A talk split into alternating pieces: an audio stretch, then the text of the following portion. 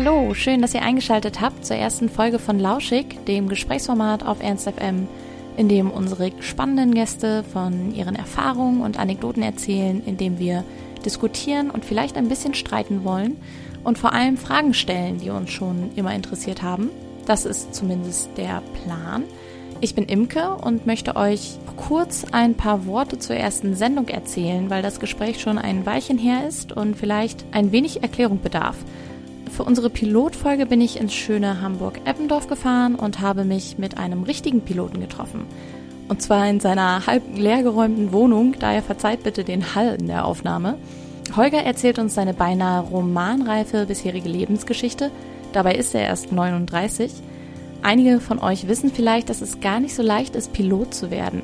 Für jemanden wie Holger, der mit 15 unerwartet im Rollstuhl landet, sollte so eine Karriere also praktisch ein Ding des Unmöglichen sein. Ihr werdet aber gleich selber merken, dass er ein total positiver Mensch ist.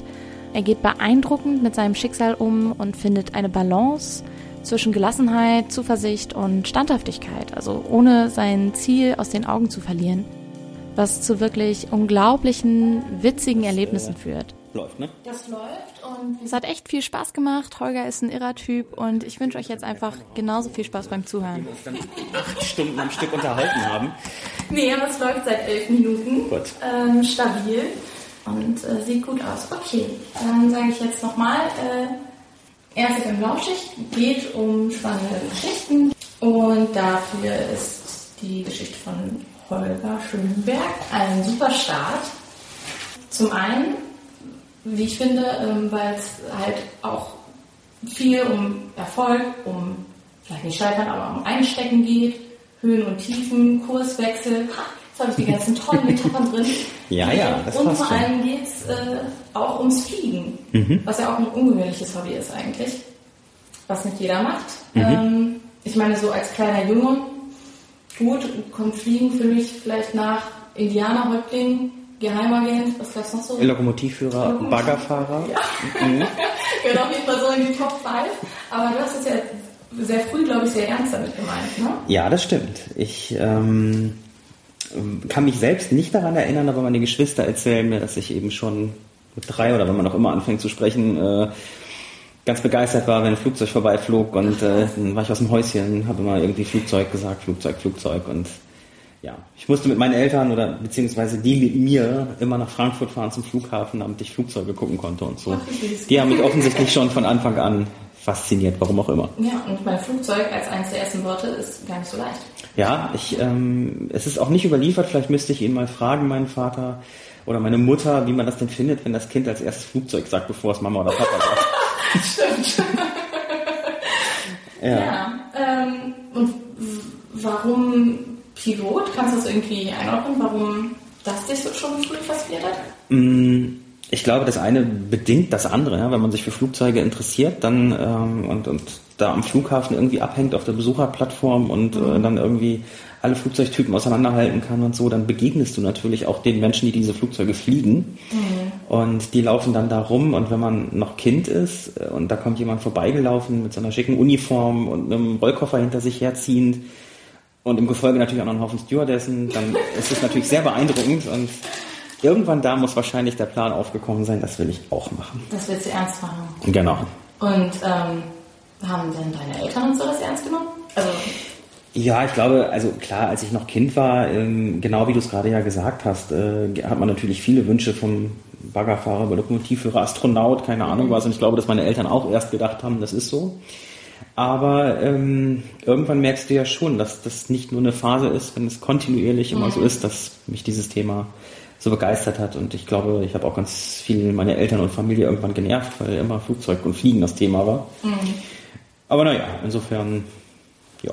fanden sie okay. Fanden Ja, ja, gut. ja, ja, genau. Ja, ich weiß nicht, also es ist ja auch, ich bin da natürlich auch vielleicht ein Angsthase, ähm, weil im Grunde einem LKW-Fahrer, dem können genauso viele Sachen passieren wie so einem Piloten, ne? Mhm. Natürlich. Mhm. Wenn nicht, wenn nicht vielleicht sogar mehr, weil er mehr Verkehr oder so zu erwarten hat, aber, Die Wahrscheinlichkeit ist sogar größer, dass was Ja. passiert, wenn man mit dem. LKW in die Gegend rumfährt. Ja. aber Mhm. ich weiß nicht, es ist einfach so, vielleicht auch für, für Menschen, ich brauche immer festen Boden Mhm. unter den Füßen, ich bin auch nicht so gut auf Skates oder so. Und ähm, Ich auch nicht. ja. Und ähm, es ist halt irgendwie eine ungewohnte Situation. Menschen gehören da eigentlich nicht hin, hätten wir nicht Maschinen, so von wegen. Ähm, ja, stimmt. Also es ist ja auch schon, es ist ja auch faszinierend, dass man eine Aluröhre baut mit irgendwelchen Motoren dran und dann sitzen ja. da 300 Menschen drin und fliegen irgendwie von A nach B. Das Klar, ist, ist ja auch faszinierend, keine Frage. mhm. Wie fängt man denn, ähm, wie fängt man denn an, wenn man Pilot werden will? Sitzt man da im Segelflugzeug oder ähm, Nee, das ist äh, so, dass man im Prinzip ähm, als Fußgänger oder ja, ich bin jetzt nicht gerade der Fußgänger, aber ähm, dass man bei Null anfangen kann und gleich eine ähm, Ausbildung machen kann zum Berufspiloten, beziehungsweise die, der Begriff ist nicht ganz richtig. Ähm, es gibt auch eine Verkehrspilotenlizenz, das ist sozusagen das Höchste, wenn man, mhm. Ich sag mal, so landläufig die Boeing oder den Airbus fliegen will. Und das kann man einfach bei Null anfangen. Man bewirbt sich entweder bei einer großen Fluggesellschaft, Lufthansa, Air Berlin, wenn man das große Glück hat, von denen genommen zu werden, ähm, dann finanzieren die sozusagen auch die Ausbildung vor. Und dann fängt man auf kleineren Motorflugzeugen an und dann geht es immer weiter. Und irgendwann kommt man in den Simulator für die großen. Mhm. Und irgendwann ist halt der erste Tag, wo man dann mal als erster Offizier, als Co-Pilot auf so einem Airliner sitzt und äh, Erfahrung sammelt, bis man dann irgendwann nach vielen, vielen Jahren auch mal selbst Kapitän wird. Alles klar. Aber es ist schon normal, dass man vorher schon mal irgendwie was anderes Kleines geflogen hat? Ähm, die, also viele fangen wirklich bei Null an. Die haben keine Ach, Ahnung von der Fliegerei und bewerben sich, mhm. werden dann genommen und ähm, gehen dann eben den beschriebenen Weg. Ähm, wenn man nicht genommen wird, das sind die allermeisten, also von denen, die sich bewerben, werden, glaube ich, drei bis fünf Prozent von den Airlines genommen. Oh. Ähm, alle anderen lassen das dann fallen oder ähm, man kann auch eben selbst zahlend in die Flugakademie gehen. Ähm, gibt mehrere Flugschulen in Deutschland, die das äh, auch anbieten und dann macht man genau den gleichen Weg. Man fängt auf kleinen Motorflugzeugen an und so weiter. Es kann nicht schaden, wenn man vorher im Segelflugzeug gesessen hat und da schon mal ähm, ja, mhm. das Gefühl fürs Fliegen bekommen hat und so weiter. Also alles, was, was man vorher irgendwie schon geflogen hat oder mitgeflogen ist oder so, kann man unter Erfahrung buchen. Schadet ja. nie. Hast du, hast du das auch gemacht? Ja, ich habe als Kind ähm, äh, bin ich mitgeflogen im Segelflugzeug im Urlaub, ähm, das erste Mal in den Alpen und das hat mich noch viel mehr daran bestärkt, dass Flugzeuge toll sind und Fliegen toll ist. Das hat mich so sehr beeindruckt, weil ähm, ja die Freiheit ist halt so zum Greifen nah, wenn man mhm. da drin sitzt und äh, sich bewegt, wie du es gerade gesagt hast, in einem Element, wo man eigentlich nicht hingehört und trotzdem ja. sich so geschmeidig da bewegen kann. Ähm, ja, das macht süchtig. Man spricht auch immer vom Fliegervirus. Entweder man hat ihn oder man hat ihn nicht. Aber ähm, wenn man ihn einmal hat, dann lässt er einen nicht mehr los. Ja, krass. Hm. Naja, vielleicht ist das auch der Grund, warum ähm, ich trotz meiner, ja, ich nenne es mal besonderen Situation, mhm. ähm, diesen Weg über so viele Jahre auch verfolgt habe. Ne? Also, Weil du einmal den Virus äh, einmal angesteckt wurdest. Genau, genau, genau. Ich, richtig. Genau. Also es war, es war immer Plan A. hattest du irgendwie noch einen Plan B? Also naja, es ist ja so. Ähm, die Faszination dafür, das machen zu wollen, ist das eine. Ähm, man muss natürlich auch die Möglichkeit haben. Das eine ist finanziell. Mhm. So eine Berufspilotenausbildung oder Verkehrspilotenausbildung ist jetzt nicht gerade günstig. Da muss man schon irgendwie 100.000 Euro kalkulieren. Ja. Ähm, das andere ist natürlich, äh, man muss auch die körperlichen Voraussetzungen dafür haben. Und das war bei mir natürlich fraglich. Ähm, ja. Das muss ich vielleicht natürlich dazu sagen für die Hörer. Genau, mit, mit 13 oder so? Ja, genau. Da ging es dann los, dass ich ähm, ja, mit, mit der Segelflugausbildung auch erst anfangen wollte, denn das mhm. darf man in dem Alter. Motorflugzeuge darf man da noch nicht fliegen. Krass, mit 13 kannst du schon Segelflugzeug? Du kannst anfangen wow. zu fliegen. Du kannst die Lizenz noch nicht machen, aber du kannst dann anfangen zu fliegen.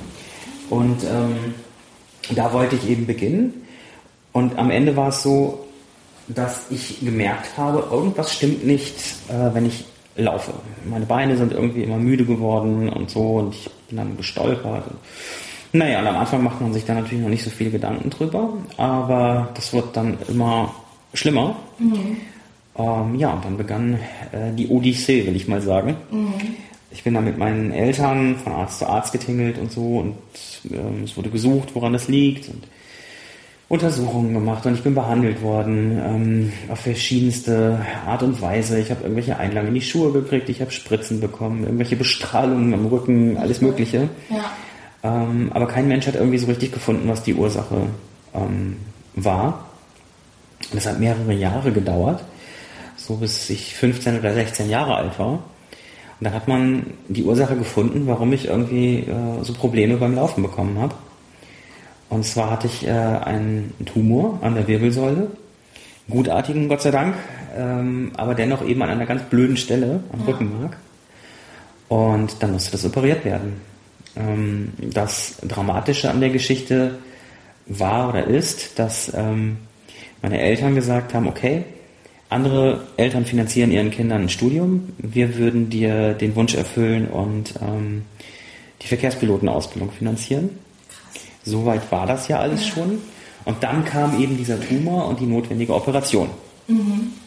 Ähm, und ich bin dann im Alter von 14 bzw. 15 ähm, operiert worden. Nach der ersten Operation war auch alles prima.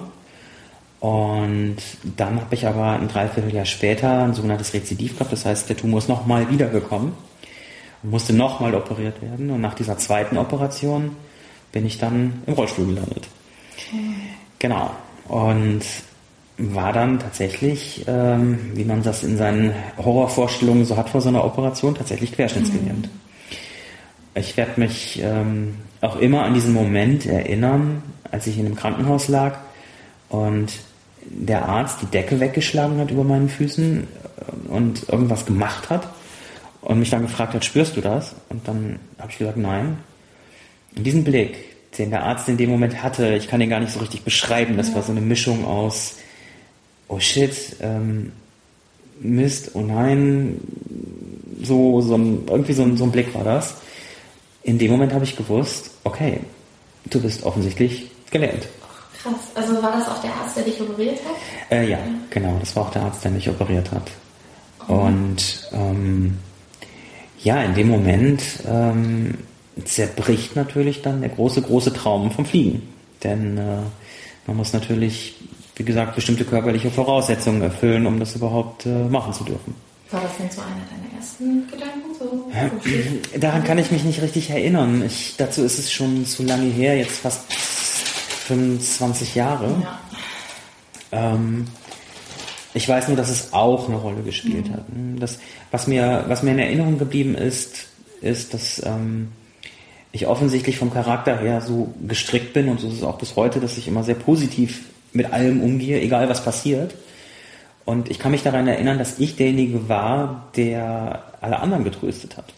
Also meine Großeltern haben an dem Krankenbett gesessen und geweint und die habe ich dann oh. getröstet und meine Eltern waren am Boden zerstört und meine Mutter hat geweint und die habe ich dann getröstet. Also irgendwie habe ich alle getröstet und immer gesagt, das ist doch nicht so schlimm und ähm, ich komme da schon klar mit. Und so war es dann auch. Du warst dann auch tumorfrei.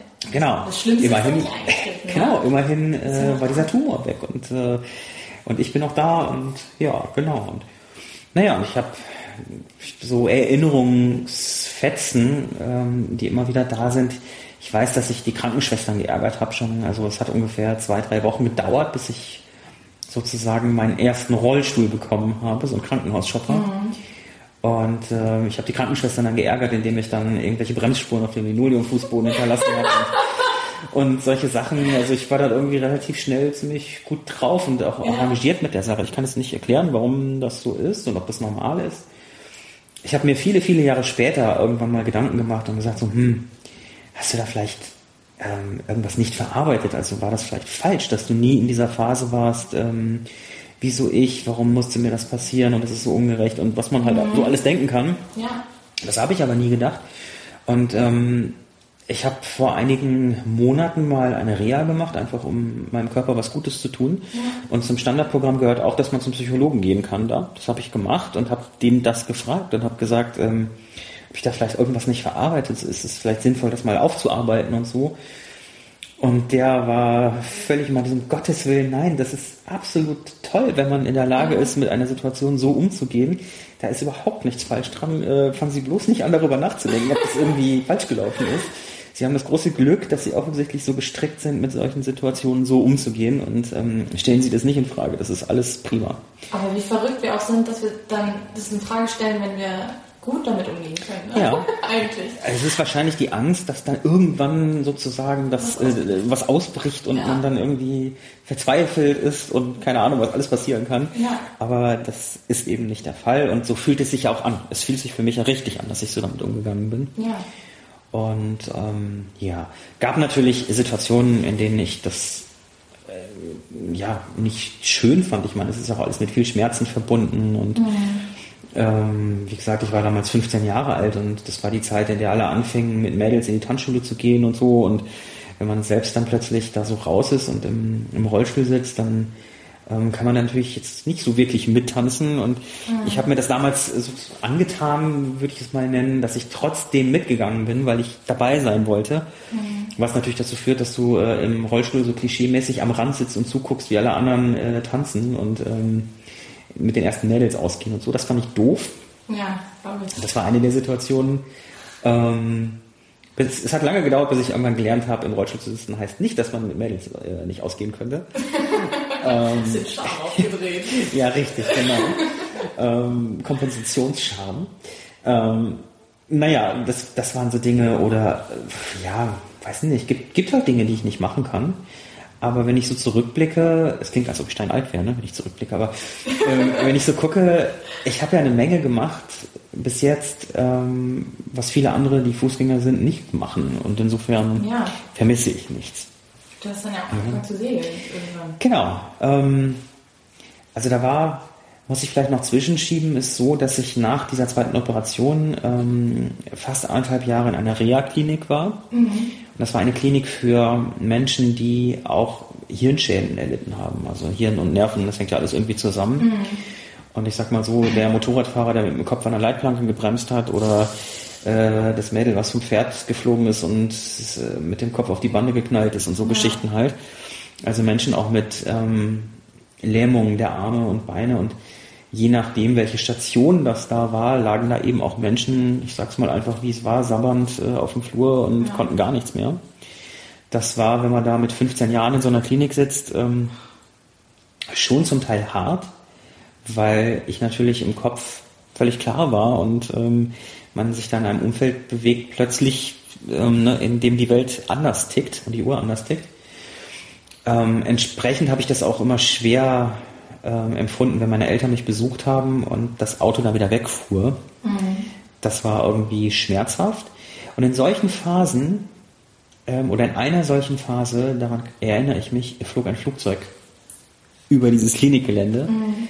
Ähm, und dann schoss mir der Gedanke in den Kopf, okay, du bist jetzt gelähmt, aber das bedeutet nicht, dass du nie wirst fliegen können. Und das hat mich dann in dem Moment sogar sehr angespornt, alles zu tun, dass ich irgendwann mir diesen Traum vom Fliegen erfüllen kann. So, das ist so ein wichtiger Punkt, der in dieser Klinikphase noch gewesen mhm. ist. Und naja, und irgendwann war das halt alles gegessen mit der Klinik und ich musste zurück, oder ich durfte zurück in das normale Leben. Mhm. Ein großer Ansporn war auch, ähm, ich wollte nicht auf eine Schule, die extra für Behinderte gemacht ist. Ich wollte zurück auf meine normale ja. Schule. Da habe ich sehr, sehr großes Glück gehabt, dass der Direktor der Schule damals großes Verständnis hatte. Ich war nämlich auf äh, einem Gymnasium mit einem ähm, dem Namen angemessenes Zeppelin-Gymnasium, altehrwürdigen Gebäude, nur mit Treppen und so. Ja. Aber der, der Direktor hatte Verständnis, weil sein Sohn auch ähm, in jungen Jahren einen Schlaganfall erlitten hat und er kannte dieses Thema der Behinderung, wie wichtig das ist, ja. dass man sich nicht ausgrenzt. Ähm, und er hat es dann möglich gemacht, dass ich wieder auf die Schule gehen kann. Ähm, mein kompletter Jahrgang hatte entsprechend die letzten fünf oder sechs Jahre Schule immer nur im Erdgeschoss. Ja, war sie ja bestimmt auch dankbar. Ja, ich fand die auch gut. Und, ähm, das war echt prima. Ja, und dann war das äh, Thema Schule halt, Abi und so irgendwann durch. Und dann stellt man sich die Frage, was man jetzt macht. Ja. So, und ähm, ich glaube, geprägt durch die viele, viele Zeit, die ich mit Ärzten in einem Krankenhaus verbracht habe und so, und habe ich irgendwann gedacht, ich will Arzt werden. Mhm. So, und naja, dann habe ich mich beworben um Studienplatz, habe den auch bekommen. Dadurch bin ich nach Münster gegangen. Hast Medizin? Habe Medizin studiert, genau. Habe das ähm, sogar eine ganze Weile studiert. Mhm. Ähm, und habe parallel sozusagen als Ausgleich irgendwann mir überlegt, ich würde gerne mal segeln lernen. Habe ich halt immer die Boote gesehen und so. Und was mich daran fasziniert hat, war, dass es das gleiche aerodynamische Prinzip ist. Ob ich jetzt ein Segel ja. habe am Boot oder einem Flugzeugflügel. Das ist das gleiche aerodynamische Prinzip. Und das fand ich irgendwie faszinierend. Ja, und dann bin ich zum ASI und ähm, habe gefragt, ob ich das wohl lernen kann. Und der Chef dieser Schule, Peter Oberschmidt, hat, ähm, hat gesagt, keine Ahnung, weiß ich nicht. Aber kletter da mal auf dieses Boot drauf. Und dann bin ich da drauf geklettert. Und dann meinte er, okay, jetzt kletter mal wieder runter. Und dann bin ich wieder runtergeklettert. Und meinte er, du kannst es lernen. Ja, und so fing dann meine Segelkarriere an. Und das hat mir sehr viel Spaß gemacht. Ähm, tja, und ich muss es dann so sagen, wie es letztendlich war. Ich habe dann irgendwie im Sommer gesegelt und nur noch im Winter studiert. Und wenn man ein Medizinstudium durchziehen will, ähm, das bekommt eben nicht so gut, wenn man nur jedes zweite Semester sozusagen studiert. Außerdem fand ich das viel toller, ähm, immer braun gebrannt zu sein, ständig neue Mädels kennenzulernen und irgendwie.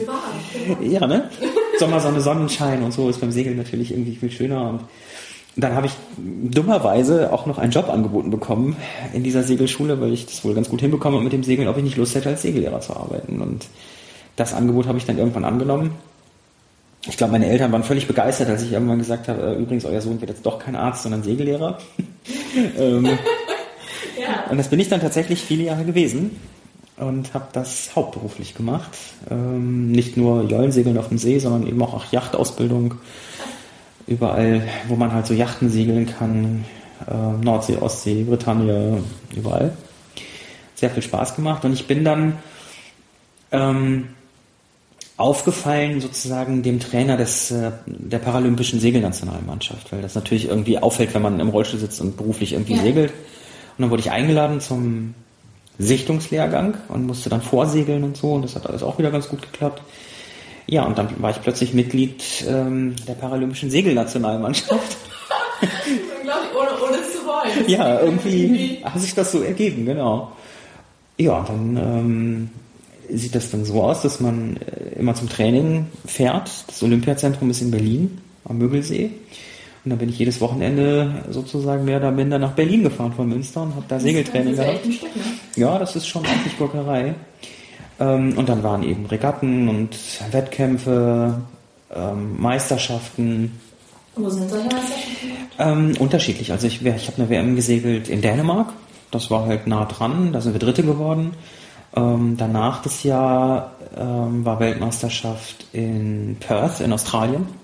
Das war nicht ganz so nah dran, aber natürlich sehr, sehr cool, weil es natürlich auch irgendwie ein ganz professionelles Umfeld ist. Ja. Wir hatten mhm. Trainer, Co-Trainer, Physiotherapeut, Bootsmann und so und dann wird das ähm, Boot wird halt verpackt im Container, wird dahin verschifft und so und man fliegt dann dahin als Nationalmannschaft. Ja. Schon ein paar Wochen vor dem Wettkampf, trainiert dann vor Ort mehrere Wochen schon und dann ist die eigentliche Meisterschaft, wo du eben gegen Teams aus der ganzen Welt segelst, äh, in einem wunderschönen Ambiente und so. Mhm. Ich habe mich immer gefreut über diese Delfinenflossen, die da neben einem herschwammen, bis zu dem Tag, an dem ich an dem, an dem äh, Blackboard im, in diesem ähm, Verein, in dem wir da untergebracht waren, plötzlich gelesen habe, Warning, Bull Sharks in the Bay. Oh, ja. ähm, doch keine süßen Delfine. Ähm, ich habe mich dann noch mehr angestrengt, nicht rauszufallen. Aber ähm, ja, und diese WM war auch sehr erfolgreich. Da sind wir dann, ähm, haben Silber geholt, sind Vize-Weltmeister geworden. Krass. Ja, beeindruckend, wenn man irgendwie ja. am anderen Ende der Welt steht und das wird die Nationalhymne gespielt und so. Und ähm, ja, der Trainer, den man zwischendurch mal hasst, weil der einen natürlich immer anpeitscht und so. Und wenn die Hände bluten und man, mhm. man sie so hochhält, dann kommt er irgendwie mit seinem Schlauchboot angefahren und äh, schreit einen auf einen Meter Entfernung mit dem Megafon an. und warum man denn die Segel noch nicht dicht geholt hat und so. Und dann zeigt man auf seine Hände und der sagt, na und, die sind doch noch dran. dann hasst man diesen Mann, aber in dem Moment, in dem die Nationalhymne gespielt wird und dieser Mann da unten steht und heult, weiß man, warum er einen so gequält hat. Ja. Das ist schon eine beeindruckende Zeit. Immer, sind das immer Solo, äh, also Einzelkämpfe sozusagen gewesen? Ähm, es gibt Einmannboote. Ja. Ähm, aber wir, also es gibt zwei parallele Klassen und wir sind die, äh, das Dreimann-Kielboot gefahren. Ach so. Also eine Dreiercrew als Team. Ja, und durch diese äh, Vize-Weltmeisterschaft sozusagen, durch die Silbermedaille, habe ich, ähm, haben wir, das Team, wir uns qualifiziert für Peking, für die Olympischen Spiele oder Paralympischen Spiele. Aber ich habe mir, weil in Australien der Wind sehr stark war, die Schulter verletzt. Und ähm, und dann habe ich es nicht rechtzeitig wieder hinbekommen, äh, mhm. die Schulter fit zu kriegen. Und konnte dann nicht mitfahren nach Peking. Das war oh. sehr, sehr bitter, vor allem, weil mich irgendwann der Anruf ereilt hat, an meinem Geburtstag, von meinem Team, dass sie Gold geholt haben. Oh. Ja, ich überlege bis heute, ob sie Gold geholt haben, weil ich nicht mitgefahren bin oder, oder ob wir es auch geholt hätten, wenn ich mitgefahren wäre. Ich weiß es nicht. Aber gut, sollte eben so sein. Ja. Genau. Hey. Also dafür, dass es nicht geplant war, überhaupt ja. äh, in die Nationalmannschaft zu kommen. Ja, das stimmt. Vielleicht bin ich so vom Typ her ein bisschen, dass wenn ich was mache, dann beschäftige ich mich auch sehr damit und versuche das ordentlich zu machen. Ja. So, das, das heißt nicht, dass ich irgendwie von Ehrgeiz zerfressen wäre. Also das musste ich mir auch manchmal ganz schön, ich musste mich manchmal selbst treten, um mhm. genug zu trainieren und so weiter. Und mir immer zu sagen, du segelst hier nicht zum Spaß, das ist hier eine Meisterschaft und mhm. ähm, da hängt schon ein bisschen was dran. Also ich bin jetzt nicht so der, der Typ, der von Natur aus mega, mega ehrgeizig ist. So. Aber wenn mich was interessiert, dann beschäftige ich mich einfach damit. Und dann ergibt sich das eigentlich von alleine, dass man, wenn man, wenn man sich für etwas begeistern kann, sich damit beschäftigt, liest, unterhält, macht und tut, dass man von ganz alleine immer besser wird in dem, was man ja. macht. Ne? Gut, ein gewisses Talent kann auch nicht schaden, aber das ist nicht alles. Also ähm, ich glaube, dass das für alles gilt. Das habe ich daraus auch mitgenommen. Das gilt nicht nur für, für das Segeln oder für irgendwie irgendwelche Sportarten, sondern es gilt mhm. für alles im Leben. Wenn dich das interessiert, wenn du das gerne machst und ähm, du dich beschäftigst damit, wirst du von alleine besser. Mal schneller, mal langsamer, aber es wird besser. Mhm. Ja. Wie, also als wir uns kennengelernt haben, äh, hast du dann ja aber doch was, was ganz anderes eigentlich gemacht, ne? Genau, der Lebensweg, äh, muss dazu sagen, ich bin noch keine 100 Jahre alt. ähm, ich werde jetzt dieses Jahr 39, aber äh, ich habe schon einiges gemacht, in der Tat. Ja. Ähm, irgendwann habe ich natürlich gemerkt, so ja, das ist schön und das ist auch toll, immer braun gebrannt und überall auf der Welt unterwegs und segeln mhm. und so weiter. Aber ähm, ich habe dann irgendwie eine Phase gehabt, wo ich gedacht habe, du musst ja schon mal irgendwie solide werden und willst ja vielleicht auch mal eine Familie gründen und und von den paar Kröten, die man da so verdient, wenn man mhm. als Segellehrer rumeiert, das, das wird irgendwie nichts. Und in diesen Gedanken hinein habe ich beim Segeln, wie kann es auch anders sein, einen Schüler von mir kennengelernt, der eine Werbeagentur hat. Ähm, und wir haben uns sehr gut verstanden und der hat mich irgendwann gefragt, ohne dass ich das irgendwie forciert hätte, ob ich mir eigentlich nicht vorstellen könnte, mal was anderes zu machen. Und er wäre gerade auf der Suche nach jemandem und so. Und dann habe ich gesagt, ja, das kann ich mir gerade tatsächlich gut vorstellen. Und dann habe ich eine Umschulung gemacht vom Segellehrer zum ähm, Marketingkaufmann und war eben einige Zeit in dieser Agentur für die Umschulung ähm, und danach auch noch ein bisschen und habe dann irgendwann gemerkt, dass ich dass die Kunden, die da äh, akquiriert wurden, zum größten Teil durch mich selbst akquiriert wurden. Und dann habe ich gedacht, na ja, dann kannst du das eigentlich auch selbst machen. Und dann war der nächste Schritt in meinem Leben geplant. Ich habe mich dann selbstständig gemacht als Marketingberater. Also ganz oder gar nicht, ne? Also, ganz oder gar nicht, ähm, genau. Um, ja, und dann war ich plötzlich ein gesettelter Mensch mit Bürojob und so weiter. Und ja, habe das auch mit sehr viel Spaß und Freude verfolgt. Ähm, das, der Umgang mit den Menschen und die Beratung, die man da macht als, als Marketingberater, das hat mir tatsächlich ähm, Freude gemacht. Ich habe ich hab immer gesagt, ich komme vor wie Rach der Restauranttester im Marketing. Weil es ganz oft Dinge sind, die, die völlig banal sind. Ja, das ist ja in dieser Restaurantsendung auch so. Ja, da sagt, ja. ihr müsst eure Karte aufräumen und die Tische mal ein bisschen schöner machen. So. Und dann funktioniert das Ganze besser. Und genauso ist es letztendlich im Marketing auch ähm, die Menschen, die ein Geschäft aufmachen oder ein Unternehmen haben, die sind natürlich irgendwann betriebsblind und ja. und es ist gut, wenn jemand von außen kommt und guckt und ja frischen Wind da reinbringt und genau den Tisch mal zurechtrückt und die Speisekarte aufräumt sozusagen. Ja. Das hat mir viel Spaß gemacht. Ähm, hat aber auch dazu geführt, wenn man wenn man das ähm, macht und davon leben will, ähm, dass ich sieben Tage die Woche gearbeitet habe und das 15 Stunden am Tag.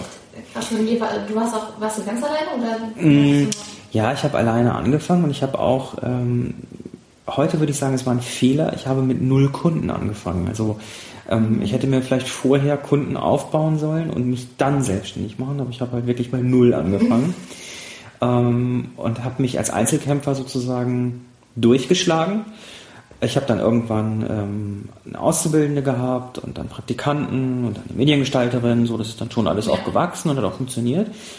Aber ähm, um das alles aufrechterhalten zu können und mit Büro und allem Zip und Zap, ähm, wie gesagt, habe ich dann am Ende sieben Tage die Woche gearbeitet, 15, 16 Stunden am Tag. Mhm. Das ist auch alles okay.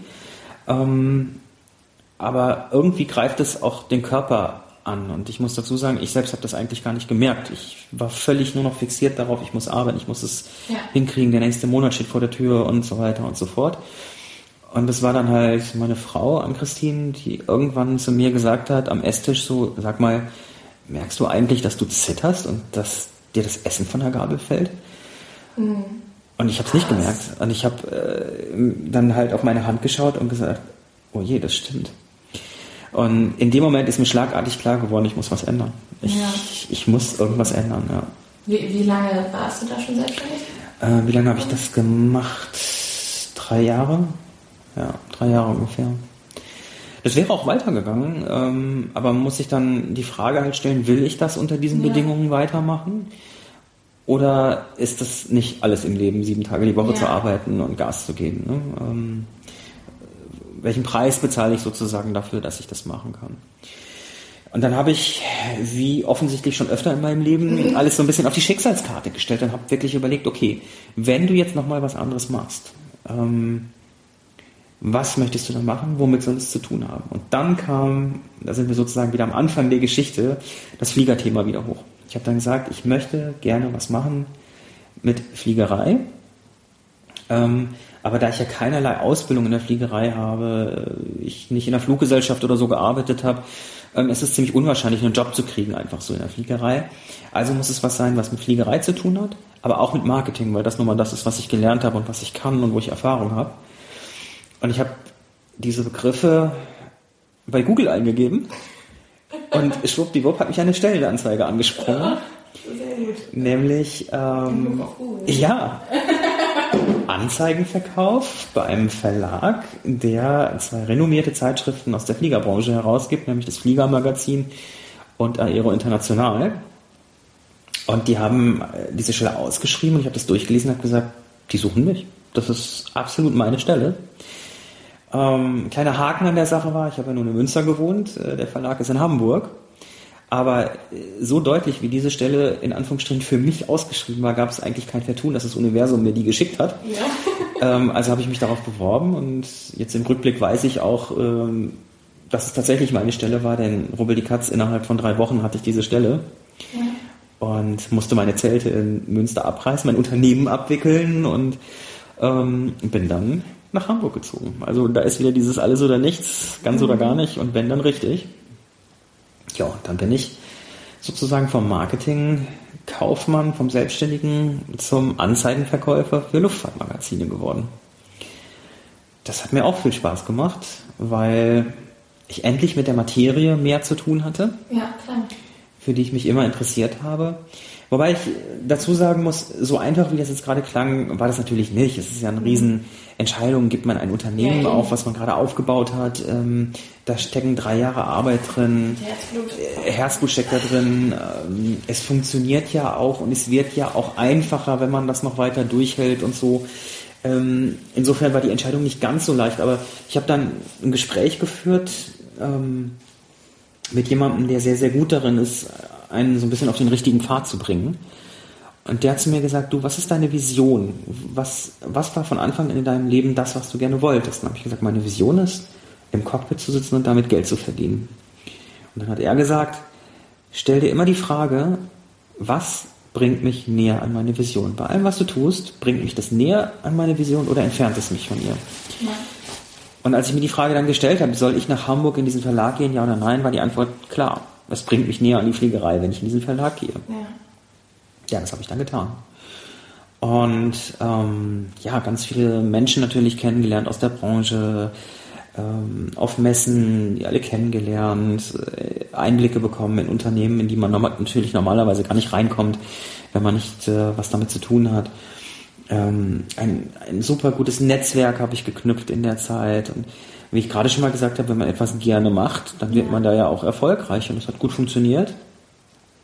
Ähm, und dann kam die nächste Wendung. Es hört gar nicht auf. Wenn ich so ins Erzählen komme, dann merke ich selbst, dass es schon irgendwie ein verrückter Weg ist. Ähm, und zwar gab es dann ein paar Umstrukturierungen in diesem Verlag, ähm, unter anderem im Marketing. Und dann kam ähm, die Personalleitung und sagt, ja, wir haben halt geschaut und wir haben in ihrer Akte gesehen, sie waren, sie haben ja richtig viel Erfahrung mit Marketing und ähm, können Sie sich nicht vorstellen, vom Anzeigenverkauf in die Marketingabteilung zu wechseln? Und ja, das habe ich mir dann überlegt und ähm, habe ich dann auch gemacht. Dann war ich plötzlich Leiter Marketingkommunikation in einem Hamburger Verlag. Das klingt ja schick für so eine. Ja, es sieht gut aus auf der Visitenkarte und so, ist auch alles toll. Und ich, äh, der Nachteil war nur, dass ich plötzlich schon wieder irgendwie äh, zwölf Stunden am Tag gearbeitet habe mhm. und äh, mit den Gedanken wieder nur noch bei der Arbeit war. Und ich habe mich an meine eigene Regel nicht gehalten ich habe etwas gemacht, was mich nicht näher an meine Vision gebracht hat, sondern weiter weg. Denn mhm. ich war ja jetzt plötzlich zuständig für alle Magazine in diesem Verlag, und das sind 22, und nicht mehr nur für die beiden Fliegertitel, also nicht weg von der Fliegerei. Ja, und wie das so ist, wenn man äh, sich an seine eigene Vision nicht hält, dann wird man vielleicht manchmal auch drauf gestoßen vom, ich sag immer, mhm. Universum. Ja. Ähm, weil wir einen neuen Chef bekommen haben und der wieder alles umstrukturiert hat. Und er hat gesagt, wir haben zu viel Personal, wir müssen Personal abbauen. Und mein Vertrag war ein befristeter Vertrag. Und dann ist natürlich am günstigsten für den Verlag, denjenigen rauszuwerfen oder gehen zu lassen, dessen Vertrag einfach ausläuft, weil man dann keine Abfindung zahlen muss. Ja. Und so war ich dann ähm, plötzlich auf der Straße, raus aus dem Verlag. Krass, nach, nach wie viel? Da war ich insgesamt, das muss ich gerade mal selbst überlegen, äh, gute zwei Jahre. Genau. Mhm.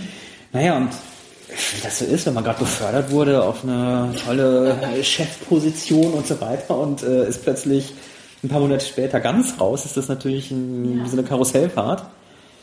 Aber Zeichen dafür, dass es vielleicht doch nicht richtig ist. Genau, und ich habe anstatt dann damit zu hadern, ist wieder so ein Punkt, wo ich gemerkt habe, dass ich tatsächlich einfach so ticke. Mhm. Ähm, ich glaube, dass es für viele eine Katastrophe ist, wenn man so seinen gut bezahlten Job verliert und so. Mhm. Aber ich habe dann gedacht, okay, was will mir das Leben eigentlich damit sagen? Und dann bin ich drauf gekommen, okay, du hast, du hast dich nicht an deine Vision gehalten. Du bist auf einem falschen Dampfer unterwegs gewesen. Und ja, dann kam die Überlegung, ganz oder gar nicht. Entweder ich lege jetzt das Thema Fliegerei zu den Akten und besorge mir eine neue Stelle irgendwo im Marketing. Oder ich mache es richtig und nicht nur irgendwie was mit Fliegerei, sondern dann auch richtig als Pilot. Ja, und das habe ich dann natürlich auch mit meiner Familie besprochen und so, weil wie gesagt, das Ganze ist teuer. Ähm, es gibt viele, viele arbeitslose Piloten äh, mhm. auf dem Markt und wenn man mit dem Rollstuhl ankommt und will Berufspilot werden, äh, ist es natürlich etwas, wo man sagen kann, muss das jetzt sein? Äh, mhm. Es gibt genug arbeitslose Piloten, vergiss es. Äh, insofern musste das gut überlegt werden, ob ich das jetzt machen will oder nicht. Aber die Entscheidung ist gefallen, ja. Ich bin offensichtlich, wie ich mal sage, born to fly. Ich habe auch ein T-Shirt, wo es draufsteht, ähm, als Motivation sozusagen. Ich bin born to fly und entweder ich mache es jetzt oder nie. Und ja. diese Entscheidung ist gefallen ähm, darüber nachzudenken, ob das vernünftig ist oder nicht. Diese Diskussion führe ich mit niemandem mehr, weil die, weil das, diese Fragestellung gibt es nicht mehr. Die Entscheidung ist gefallen, ich mache das jetzt.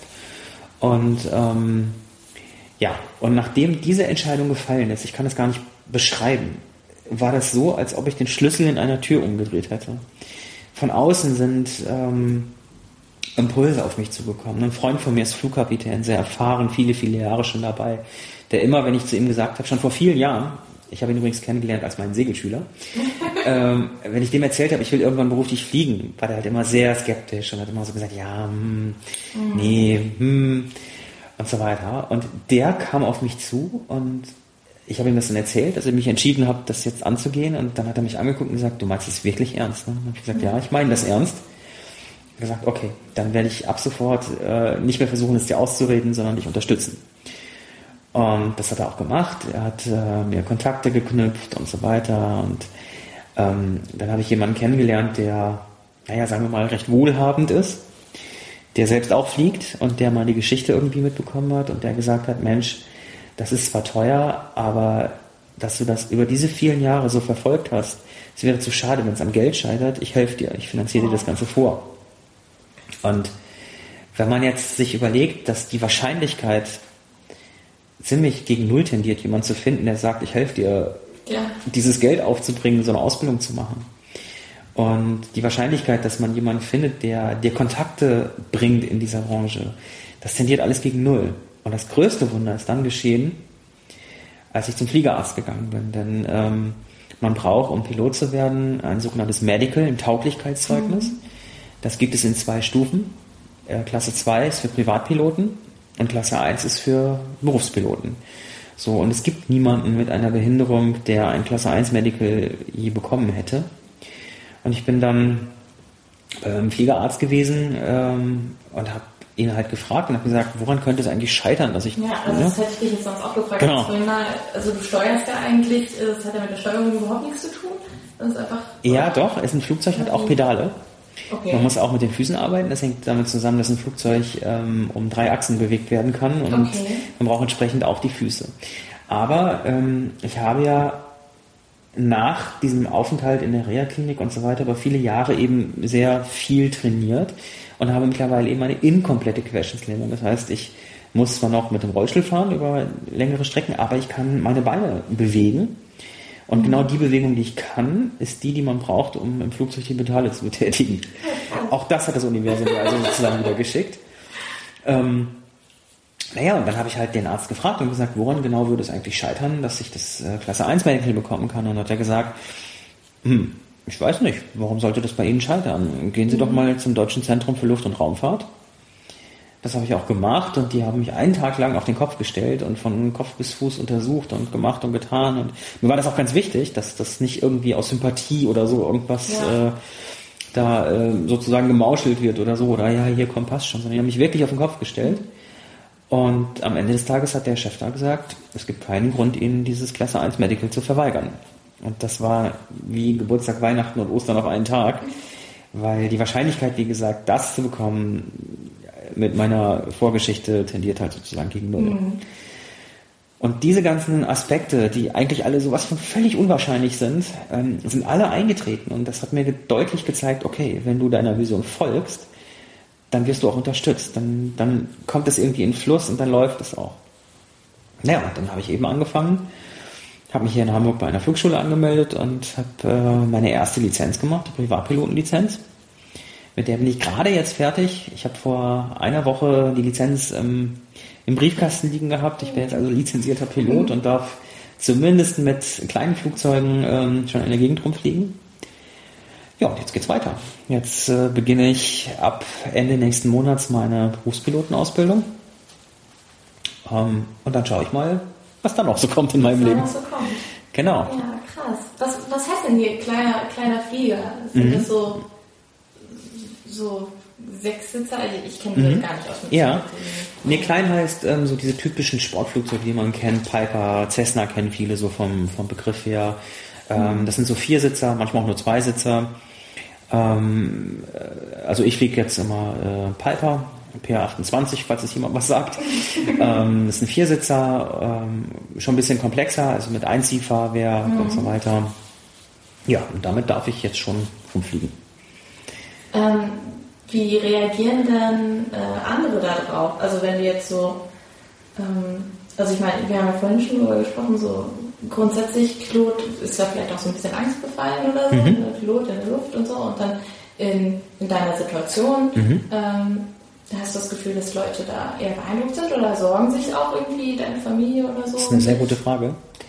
Ähm, nein, also entgegengebracht worden ist mir ganz viel Zuspruch und ähm, ähm, auch mutmachende Worte, wenn man in so einer Ausbildung, so wie jeder andere auch, also mhm. auch jeder Fußgänger, der zu einem Pilot werden will, hat mal Phase in Ausbildung, wo denkt, boah, ich lerne das nie.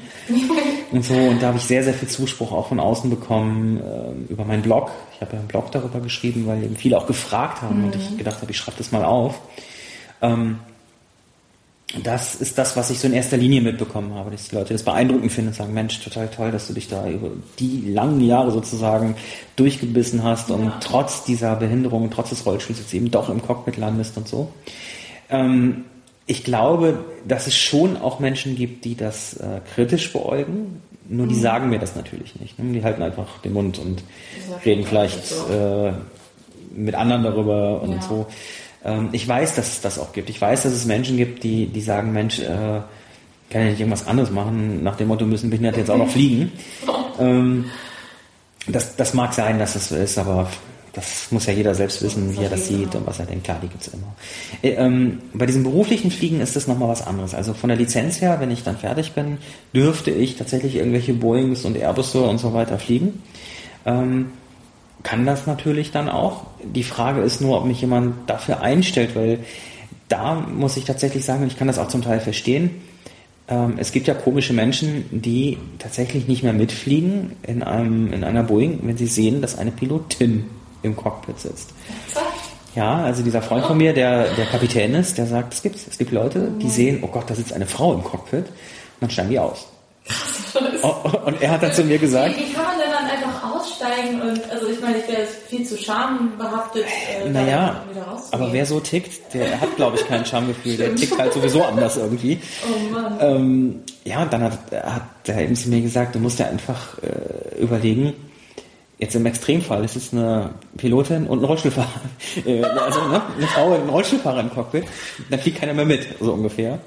Ähm, und das ist natürlich überspitzt, aber natürlich kann ich das verstehen, dass eine Fluggesellschaft, die ja nun mal auch Geld verdienen muss und ein Wirtschaftsunternehmen ist und so weiter, dass die sich so ein Risiko in Anführungsstrichen nicht ans Bein binden will, dass da jemand äh, nicht mehr mitfliegt dass das fachlich völlig unbegründet ist und dass ich äh, genauso wie auch eine Frau äh, super ein Flugzeug fliegen kann, das alles sicher handeln kann, sonst würde ich ja diese Lizenz auch gar nicht bekommen. Ja.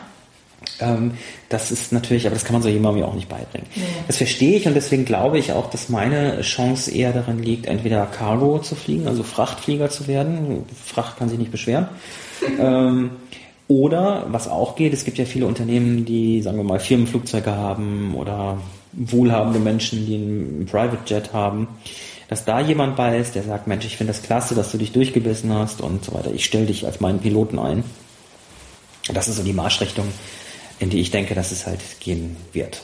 Man muss da, also ich bin auch völlig undogmatisch. Ja. Ich gehöre eben nicht zu denen, die sagen, hör, die Welt ist so ungerecht und ich sitze im Rollstuhl und ich will das aber mhm. alles und ich will jetzt unbedingt Airliner fliegen, ähm, weil ich allen beweisen muss, dass es auch geht, obwohl ich im ja. Rollstuhl sitze. Darum geht's mir nicht. Es geht mir doch, ich will fliegen.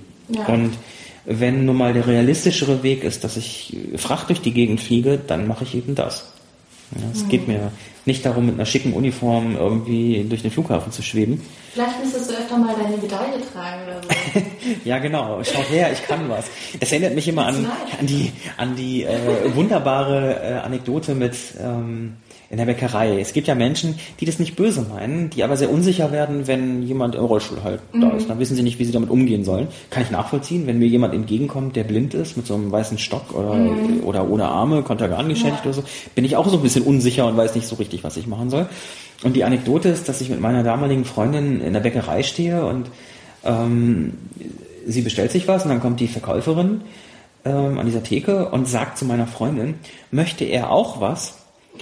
Und ich habe dann gesagt, ja, er möchte auch was, denn er hat Hunger. und das ist so, dass ganz viele Menschen, gerade ältere Menschen, offensichtlich denken, wenn man im Rollstuhl sitzt, dann ist man automatisch, hat man auch irgendwie einen an der Pfanne. Ja. So, ne, und nehmen einen dann nicht für voll. Das, da gibt's noch mehr Geschichten. Auf dem Weihnachtsmarkt zum Beispiel habe ich mit einem Freund zusammen haben wir Reibeplätzchen bestellt. Und die kriegt man ja auf diesen typischen rechteckigen Pappdingern ja. irgendwie. Und dann kam sie an und ähm, sagt dann zu meinem Freund, oder sind die für ihn? Und äh, er sagt dann ja. Und dann sagt sie, ah, Moment.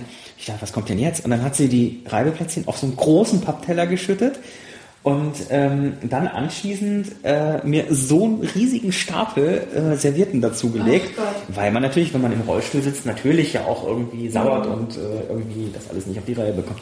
Wie gesagt, ich glaube, die Menschen meinen das nicht böse, die sind ja. einfach unsicher. Wie, wie reagiert man denn am besten? Einfach normal, ne? Völlig normal. normal. Und äh, also, wie gesagt, ich, ich gehe da humorvoll mit um und ja, ähm, äh, ja. ich also ich muss mir das auch nicht irgendwie, ich muss es nicht erzwingen, dass ich so damit umgehe oder das heucheln. Ich bin vom Typ her einfach ja. so, weil ich wie gesagt, das auch selbst kenne. Ja, ich werde auch unsicher und äh, genau. Aber hm? also man möchte halt irgendwie rücksichtsvoll wirken oder genau. so Sympathie, äh, genau. empathisch agieren, aber letztendlich macht man es damit ja nur noch schlimmer. Genau. Ist so. Weil es einfach besonders, eine besondere genau. Genau. Und ich habe gemerkt, ähm, jetzt, äh, wo diese Entscheidung für mich gefallen ist, dass ich, dass ich eben Berufspilot werde, ähm, dass ich es auch ausspreche. Also wenn mich jetzt jemand mhm. fragt, was machst du, dann sage ich, ich werde Berufspilot. Und die Reaktion darauf, interessanterweise, ich habe mich darauf eingestellt, dass ich das dann ständig erklären und begründen muss und so weiter. Die Reaktion ist interessanterweise bei ganz vielen, ach, das ist ja toll. Ja. Und gar, keine, gar keine weiteren Nachfragen. Und erst wenn ich ein bisschen was dazu erzähle, dass die Leute dann sagen, ach so, ach, man braucht Pedale, das wusste ich gar nicht. Und, ne, so wie bei dir gerade. Und ach so, also für ganz viele Menschen ist das völlig okay und normal, dass jemand, der im Rollstuhl sitzt, auch ähm, Flieger wird. Und von denen schneide ich mir dann wiederum eine Scheibe ab und denke ja. so, ja, das ist auch normal, das ist gar nicht so außergewöhnlich. Ne? Ähm, mal gucken, in, in anderthalb Jahren bin ich fertig und dann werde ich irgendwo glaube ich, einen Job als Pilot bekommen und dann weiß ich ja, wie normal oder unnormal das Ganze ist. Ja. Ne? Und wie die, wie die Kollegen darauf reagieren. Genau, so, ne? genau. Ja, ja, da bin ich auch mal gespannt. Aber ich mache mir da keine Sorgen, weil ähm, es ist so ein bisschen ja auch eine Frage, wenn man, wie man halt in den Wald hineinruft. Mhm. Ne? Und da ich so offen damit umgehe und auf die Leute zugehe und versuche, die Unsicherheit zu nehmen und zu sagen, hier, ich ähm, bin ganz normal, also normal bin ich nicht, ich bin irgendwie ein bisschen wie in der Birne, aber ähm, du weißt schon, was ich meine. Ähm, nehme ich den Menschen halt auch diesen, den Wind aus den Segeln, da irgendwie ein mhm. großes Drama rauszumachen. Ja. Insofern bin ich da frohen Mutes. Wenn ich nicht glauben würde, dass das funktioniert und dass ich ähm, einen Job bekommen würde, dann bräuchte ich diesen Weg jetzt nicht einzuschlagen. Und äh, dann wäre es ja auch unvernünftig. Dann müsste man ja sagen, ja. oh je, bleib bei deinen Leisten, mach Marketing, verdien dein Geld, äh, bau ein Haus und sieh zu. Mhm. Aber das ist eben nicht der Weg. Ne? Ja, Mann. Also was ich ähm, so super cool an dieser Geschichte finde, also was ich, was ich so für eine Lehre daraus gehe, kannst ja gleich mal dazu sagen, was du darüber denkst. Ähm, ich finde es mega ermutigend, äh, weil wir halt drüber nachgedacht haben, okay, NSFM, wir sind ja Gott sei Dank unsere eigene Zielgruppe, was wollen wir eigentlich hören? Wir wollen mhm. produzieren, was würden wir gerne ähm, hören im Radio und was, welche Geschichten nicht so anziehen wie äh, das Licht die Motten. Das sind halt mhm. Geschichten, wo ich das Gefühl habe, auch wenn es man hat immer so einen Lebensplan. Ich glaube, wir sind auch gerade in so einer Gesellschaft, wir haben halt alles, wir leben im Luxus und im mhm. Überfluss und jetzt ist alles auf Selbstverwirklichung sozusagen ausgerichtet. Und man hat so einen Plan von Leben und es ist so schön, Geschichten zu hören die einem zeigen, es ist auch okay, wenn es ein bisschen anders läuft. Und ja. ich meine, stell dir vor, du wärst von jetzt diesen Plan Abi, Bundeswehr, äh. Flug Flugakademie gemacht. Ja. Hast du dir manchmal Gedanken darüber, wie dein Leben dann verlaufen wäre? Ähm, ich habe mich das manchmal gefragt. Also es, ähm, wenn man sowas im Rückblick erzählt, dann klingt das ja alles so easy und es ist alles mhm. so diesen Weg gegangen und dann kam, hat sich wieder eine Tür geöffnet und so. Ja. Das siehst du ja nicht jeden Tag. Es gibt ja auch Phasen, in denen du dann irgendwie denkst, oh Mann, ich das ist irgendwie schon ungerecht, weil ähm, wenn du in Urlaub fliegst und siehst dann da so einen Kapitän durch den Flughafen laufen, denkst mhm. du so, das hätte ich auch gerne gemacht, aber ja. irgendwie ist mir halt da irgendwas dazwischen gekommen und warum kann ich nicht einfach nur in die Flugakademie gehen, meine Lizenz machen, einen Job kriegen und als Pilot fliegen? Mhm. Das habe ich mich schon gefragt. Ähm, aber wie üblich sprang dann bei mir dieses äh, alles mhm. ist gut und das ist schon richtig so gehen an ähm, ich habe dann gedacht, okay, ich hätte beispielsweise über den Umweg, den ich gegangen bin, meine Frau nicht kennengelernt. Ja. Ich ähm, hätte ganz viele andere Menschen nicht kennengelernt auf diesem Weg. Ähm, dass ich im Rollstuhl gelandet bin, hat meinen Horizont, das klingt jetzt komisch, aber es hat meinen Horizont wahnsinnig erweitert. Ich habe ähm, Menschen getroffen, die wie gesagt sabbernde Wracks irgendwo sind. Ja, ähm, ich weiß, dass das Leben auch anders aussehen kann als das, was man im schönen Hamburg-Eppendorf sieht. ähm, ich weiß, dass es sich manchmal lohnt, für etwas im Leben zu kämpfen. Das ist ja so das, was man standardmäßig sagt. Ich weiß mhm. aber auch, dass es sich lohnt, für etwas im Leben einfach manchmal nur offen zu sein. Im Sinne von zu warten. Äh, man, irgendwann spürt man, das wird gut werden. Und mein großes Mantra, vielleicht kann ich das auch dem einen oder anderen Hörer mitgeben, ist das Wort loslassen. Der große Clou, um, ohne jetzt altklug sein zu wollen, im Leben ist für mich zumindest loslassen. Alles das, was ich losgelassen habe, ist irgendwann eingetreten. Wenn ich gesagt habe, gut, ich werde dieses Klasse 1 Medical nie bekommen, scheint so zu sein, dann ist es eben so, fragst du mal den Arzt, woran es eigentlich liegt. In dem Moment hatte ich es losgelassen und dann habe ich es bekommen. Ja, ja oder ähm, ich wusste dann nicht, als es soweit war, wie soll ich dieses Geld aufbringen, um mir diese Lizenz leisten zu können. Habe ich gesagt, keine Ahnung wie, aber es wird kommen. Und ich habe das nicht nur gesagt, sondern auch geglaubt. Und ein paar Tage später klingelt das Telefon und dieser Freund ist dran und sagt, du, ich habe mir da was überlegt und ähm, ich würde dir das finanzieren und so. Ja? Ich meine, wie, wie wahrscheinlich bitte ist das, dass sowas passiert? Ähm, ja. Und immer an den Stellen in meinem Leben, in meinem Leben, an denen ich etwas losgelassen habe und gesagt habe, es wird schon. Ja. Ich weiß nicht wann und ich weiß nicht wie. Und in denen ich gemerkt habe, ich darf auch sozusagen das Universum nicht unter Druck setzen. Ich darf nämlich genau das nicht fragen und sagen, Menno, ich will aber unbedingt Pilot werden. Wie wird das gehen? Wann wird das gehen? Ich will das jetzt möglichst schnell. Dann funktioniert es nicht. Ja. Dann, dann wird es einfach nicht. Und dann ist alles zäh und alles ist irgendwie blöd. Aber immer dann, wenn man sagt, ich weiß, es wird. Wie, weiß ich nicht. Aber das ist ja auch Sache des Universums. Dann funktioniert es. Ähm, und ich finde das ermutigend, weil das ja nicht nur ähm, bei der Fliegerei jetzt in meinem Fall funktioniert, sondern ich glaube, das funktioniert für jeden. Bei allem, bei Job, bei Beziehungen, ja, wie oft hat man dieses, dass man an jemandem klammert oder so und in dem mhm. Moment, in dem man loslässt, wird es ja. besser. Mhm. Hast, ich ich, ich sage es jetzt einfach nur, weil ich gerade auch die ganze Zeit auf diese ähm, Buddha-Statue guckt. Ja. Ähm, verbindest du das viel? Hat dir Glaube und sowas geholfen dabei? Oder ja, ähm, wenn man es denn als Glauben bezeichnen möchte. Ja, ich bin tatsächlich Buddhist, deswegen ist da dieser kleine Altar mhm. vielleicht ähm, auch unausweichlich, weil ich eben ein halber Asiate bin. Meine Mutter kommt eben aus Thailand. Ähm, aber ich glaube, es ist jetzt nicht Glaube, so wie, wie man das klassischerweise äh, vielleicht definiert, dass ich jetzt immer in die Kirche gegangen bin ja. und gebetet habe, dass ich bitte diesen Flugschein machen kann oder so, mhm. sondern ähm, glaube eher daran, glaube an das Universum, glaube daran, dass es schon funktionieren wird. Ja. Ich habe eigentlich mehr auf mein Gefühl gehört und ähm, das Gefühl hat gesagt, wie ich vorhin schon mal meinte, born to fly und mach es so unwahrscheinlich es auch ist, ja, du sitzt im Rollstuhl, du hast keine Kohle dafür, es ist alles unwahrscheinlich, aber dein Gefühl sagt dir trotzdem, es ist richtig. Und an der Stelle tritt vielleicht der Glaube ein, dass man sagt, okay, mhm. ich vertraue darauf, ich glaube daran, so unwahrscheinlich es auch ist, dass es funktionieren wird. Und es funktioniert. Ja. ja also dieses, dieses Loslassen und daran glauben, an sich selbst, an das Gefühl, was in einem drin ist, glauben, zu glauben, das ist das Entscheidende. Ich weiß nicht, ob das bei jedem funktioniert. Aber ich könnte es mir vorstellen, weil wir alle diese Anlage dafür haben, etwas zu fühlen und zu wissen, mhm. was wir gut und schlecht finden. Und Aber so. es ist, glaube ich, einfach diese Angst, sich darauf einzulassen. Ja. Also ich habe auch ähm, eine Bekannte, mit der ich äh, oft telefoniere und die auch so ein bisschen immer auch viel vom Universum von oder von Bestimmung spricht mhm. und mhm. äh, Seelenverwandtschaft und so. Und das sind immer so Momente, wo ich ein bisschen schmunzeln muss, weil ich weiß nicht, vielleicht einfach, weil ich aus einem Haushalt komme, wo sowas wie Bestimmung und Seelenverwandtschaft äh, immer mit einem, einem Atemzug mit Charlatanismus und mhm. sowas mhm. kommt. Also ähm, nicht aus einem Haushalt, glaube ich, zumindest, ähm, wo das so äh, Thema war. Aber es ist so, also man merkt einfach, dass solche Leute es so viel leichter haben im Leben, dass man, dass man auch wieder verkrampft ist, an sowas zu glauben. Und das ja. ist halt auch nicht der Weg. Genau, das ist auch ja. kein Loslassen. Und das ne? ist, mhm. genau, und ich glaube, das haben so viele. Also ähm, es gab jetzt, oh, wie lange ist das her, einen Monat oder so, da hatte Zeit Online ähm, so, eine, so eine Themenwoche, ähm, ich muss jetzt mal einmal nachgucken, ich habe es abfotografiert mit dem Handy, weil ich das ähm, so einen schönen Satz fand. Mhm.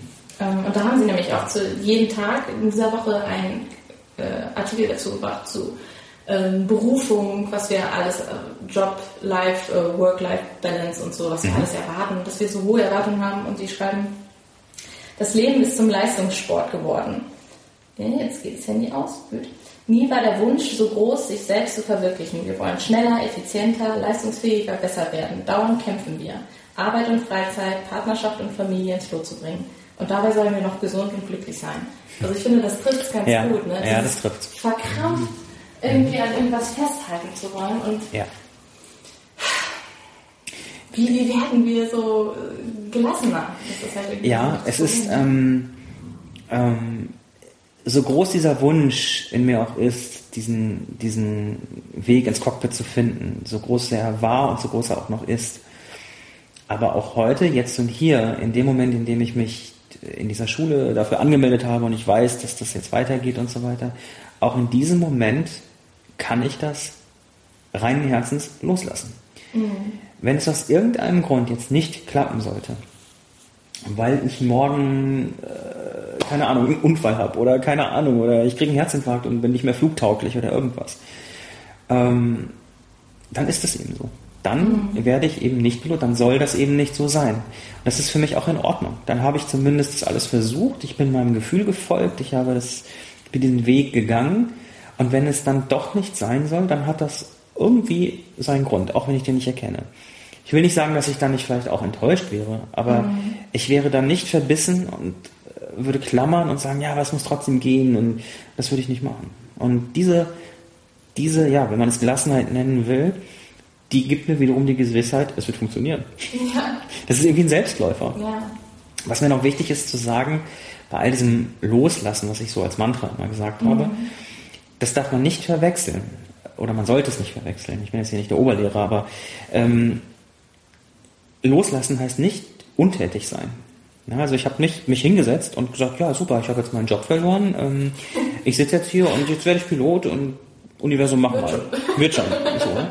So war das natürlich nicht, sondern die Kombination ist loslassen und aktiv sein.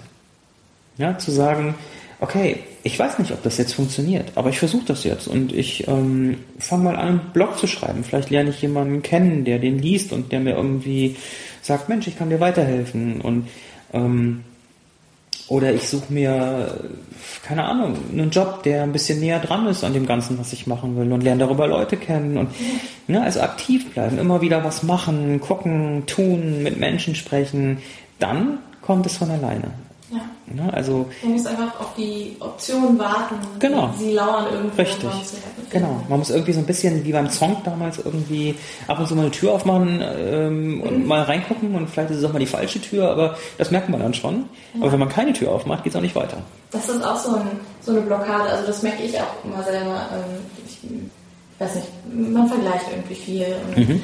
ähm, zum Beispiel Praktikumssuche. Das ist auch immer sowas, ähm, wo man dann Angst hat, okay, bewerbe ich mich da jetzt überhaupt und kommt es gut an und ist das Richtige und diese Angst vorm Scheitern, sich gar nicht zu trauen, überhaupt mhm. erstmal irgendwas zu machen, wo man Fehler begehen könnte. Das ah ja, verstehe. Das ist, dann, ne? das ist dann so eine Lähmung und dann ist man ja, untätig und dann genau. bewegt sich nichts und dann wird man darin bestärkt, so, ja, das Leben irgendwie, ich komme gar nicht weiter und ja Ne, das ist dann genau. die Spirale andersrum. Das hatte ich so oft, dass ich zum Beispiel, ich habe eine Anzeige gesehen irgendwie für ein Praktikum und ich bin schon im Szenario so weit gewesen, dass ich entweder was falsch, furchtbares falsch gemacht habe oder dass ich gar nicht genommen wurde, dass ich mich mhm. gar nicht beworben habe. Oha. Das sind halt so, ich glaube, das machen viele. Also ich rede ja. jetzt auch von meinem Studiengang, aber auch diese zum Beispiel bei Leuten, die gar nicht mehr in ihrem Studium bleiben wollen und eigentlich mhm. wechseln wollten und mhm. irgendwie aber auch dann weitermachen, wo sie keine Lust haben, dann wirklich es durchzuziehen, sich zu exmatrikulieren und so. Und das sind so Sachen, wo man einfach lernen oder wo man damit lernen muss, damit umzugehen, dass es okay ist, auch mal einen falschen Weg eingegangen zu sein. Weil, Definitiv. Ja. Also ich, ähm, ich weiß ja nicht, also ich versuche, um meine Person selbst ja immer wenig Aufhebens zu machen, weil es mhm. ja eigentlich normal ist, was ich, was in meinem Leben gerade passiert, ja, und gar nicht so außergewöhnlich. Es fällt halt auf, aber ansonsten ist es ja ein normaler Werdegang. Und ich glaube, ähm, wenn ich jetzt das mal so ein bisschen als Maßstab nehme, wie mein Leben bisher verlaufen ist, dann habe ich alles falsch gemacht. Ja, ich habe ähm, Abitur gemacht, habe dann ein Studium angefangen, was ich abgebrochen habe, weil Segeln schöner war. Ne, so, und dann habe ich was gemacht, was doch kein, ne, da muss man ja vom Hand in den Mund leben irgendwie. Das ist doch kein richtiger Beruf, aber es hat Spaß gemacht. Ich habe eine Menge netter Menschen kennengelernt, unter anderem eben diesen Freund von mir, der Flugkapitän ist, der mir heute so weiterhilft. Ja. Ähm, ich habe also lauter Dinge gemacht, die für einen klassischen Lebensweg völlig falsch sind. Ja, ich war nicht der Jahrgangsbeste, ich war nicht der Studiengangsbeste, ich habe nicht das Studium in Rekordzeit durchgezogen. Ich bin heute kein berühmter Arzt, aber ich äh, werde das, was ich immer sein wollte und ich bin ein glücklicher ja. Mensch. Ich will damit nicht sagen, dass wenn man das so macht, ja, wenn man das alles durchzieht und um beim Medizinstudium zu bleiben und dann heute wäre ich wahrscheinlich Oberarzt irgendwo, so lange wie das schon wieder ist. Ja? Ähm, das muss ja nicht heißen, dass man dann ein unglückliches Leben hat. Nee. Aber es war nicht mein Weg und ich habe auf das Gefühl gehört, was, was mein Weg ist und was eben nicht mein Weg ist. Und ich glaube, ich bin mir ziemlich sicher, dass das jeder kann. Und jeder hat ein Gespür dafür. Das Problem ist nur, dass es sehr schnell überlagert wird. Ja? Man hat so ein Gefühl, so, ach, dies würde ich gerne machen oder vielleicht auch andersrum, das mache ich nicht so gerne. Und dann kommt sofort dieses, was wir von, von Kind auf halt kennen, so durchhalten, durchziehen, weitermachen. Mhm. Und unterdrückt dieses Gefühl sofort. Ja. Und das ist schade. Ich weiß nicht, natürlich gehört auch ein bisschen Durchhaltevermögen im Leben dazu, aber an den richtigen Stellen kommt das von alleine. das Durchhaltevermögen. Man macht das dann freiwillig, ohne darüber nachzudenken. Ja. Ne? Ja, manchmal, wenn ich das so erzähle, dann, dann merke ich selbst wieder, wie, wie schön das Leben eigentlich ist, wenn man es so leben kann, voller Vertrauen mhm. darauf, dass alles gut ist. Ähm, dann denke ich wieder, ja, das musst du auch anderen erzählen. Dann denke ich, hm, aber wer bist du, dass du irgendwem erzählen sollst oder kannst, wie er sein Leben leben soll? Ähm, andererseits kann ich ja von diesen Erfahrungen erzählen. Das ist Und auf jeden Fall. Also man muss nicht, man muss nicht einen besonderen Status haben oder einen besonderen äh, Adel, ähm, um Weisheiten äh, teilen zu können. Ne? Und dafür ist ja auch dafür ist ja auch jetzt gemacht. Ja, richtig. Dass genau. man, äh, dass Leute, die äh, was Lustiges erlebt haben, was Emotionales erlebt haben oder irgendwie was von dem man das Gefühl hat, ja, das ist es wert, geteilt zu werden, weil andere Menschen und wenn es nur einer ist, daraus was ziehen kann. Ja, und die Entscheidung, ob aus dem, was jemand erzählt, aus den Erfahrungen, die ich jetzt weitergeben kann, wie ich mein Leben lebe, mhm. ob man damit etwas macht und anfängt oder nicht, die liegt ja bei jedem selbst. Genau. So. Und deshalb gibt es ja auch Vorträge, ne? Genau. Weil ich gemerkt habe, dass ähm, die Resonanz eben sehr groß ist und die Leute immer sagen, Mensch, erzähl doch mal und wie war das und warum ist das so? Ähm, das ist mir immer wieder begegnet ähm, und dann hat man mich auch angesprochen und gesagt, Mensch, willst du nicht mal Vorträge darüber halten? Mhm. Ähm, dann, am Anfang war ich eben sehr skeptisch und habe gesagt, naja, was soll ich schon groß erzählen? Und dann bin ich nach einer Viertelstunde fertig ähm, und habe die Leute gelangweilt. Aber wie man jetzt an unserem Podcast hier ja auch äh, merkt, äh, erzählen wir schon eine ganze Weile, ich weiß gar nicht wie lang. Ähm, und es ist immer noch nicht so, man könnte immer noch irgendwas erzählen. Und dann habe ich tatsächlich mal angefangen, Vorträge zu halten. Ähm, und die Resonanz ist toll. Die Menschen, die sitzen in diesen Vorträgen, die sind, ich will jetzt nicht sagen begeistert, das klingt so, äh, ne, so ja. äh, Megastar-mäßig, aber die, die reden dann nach diesem Vortrag, kommen die immer zu mir und, und reden ja. noch mit mir und sagen, ja, und ich habe dies und jenes in meinem Leben erlebt und ähm, und da hat das auch funktioniert, Sie haben völlig recht. Und mhm. ähm, gibt auch welche, die kritische Fragen stellen und sagen, ja, weil das bei Ihnen so war, muss es ja bei mir nicht sein. Aber mhm. auch das zeigt mir, dass da irgendwas anfängt, sich das zu bewegen. Ja. Und das finde ich beeindruckend, das macht mir Spaß. Ja. Also wer sich für diese Vorträge interessiert, ist manchmal schnell ein bisschen Eigenwerbung. ähm, der kann gerne auf meinem Blog nachschauen, blog.holgerschönenberg.de. Schönenberg? Genau, wollte ich gerade sagen, mit OE und NEN, also nicht Schöneberg, sondern mhm. schönenberg.de. Da geht es eben auch eine Rubrik über diese Vorträge und da stehen Termine drin oder man kann mich eben auch anschreiben und mich buchen oder so. Mhm. Ähm, und dann komme ich gerne und erzähle das, was ich jetzt gerade erzählt habe, sozusagen nochmal. Ja, sehr schön. Ähm, Holger, vielen, vielen, vielen Dank. Ja, sehr gerne. Ich, ich bedanke mich, dass ich äh, erzählen durfte, weil ich tatsächlich auch die Hoffnung habe, dass wenn man so etwas berichtet, es dem einen oder anderen vielleicht auch irgendwie weiterhilft. Und ja, insofern sage ich auch Danke. Und es war Zeit, dass das äh, jetzt mal ins Internet gesetzt wird und dass alle Menschen, denen danach ist, sich diese Geschichte anhören können. Genau. Vielleicht gibt es ja jemanden, der irgendwas in seinem Leben losgelassen hat und genau auf diesen Podcast stößt. Genau. Und dann ganz viele, ganz viele Kommentare geben. Darüber freuen wir uns dann natürlich auch. Ich drücke ganz doll die Daumen, dass das ähm, erfolgreich wird. Ich habe so das Gefühl, dass es erfolgreich wird, weil es ein, ein sehr, sehr interessanter Ansatz ist. Ähm, so wie ihr das macht und auch die, das Thema, was ihr euch ausgesucht habt, sozusagen Menschen nach ihren Lebensgeschichten zu befragen, gerade in der heutigen Zeit, das ist ein guter Ansatz und deswegen glaube ich, dass das erfolgreich wird und ich drücke ganz fest die Daumen. Dankeschön, alles klar. Das war äh, unsere erste Sendung von Ernsthaft im Lauschig ähm, mit Holger und Imke. und ähm, vielen Dank fürs Zuhören und einen schönen restlichen Tag, Abend, was auch immer es bald ist.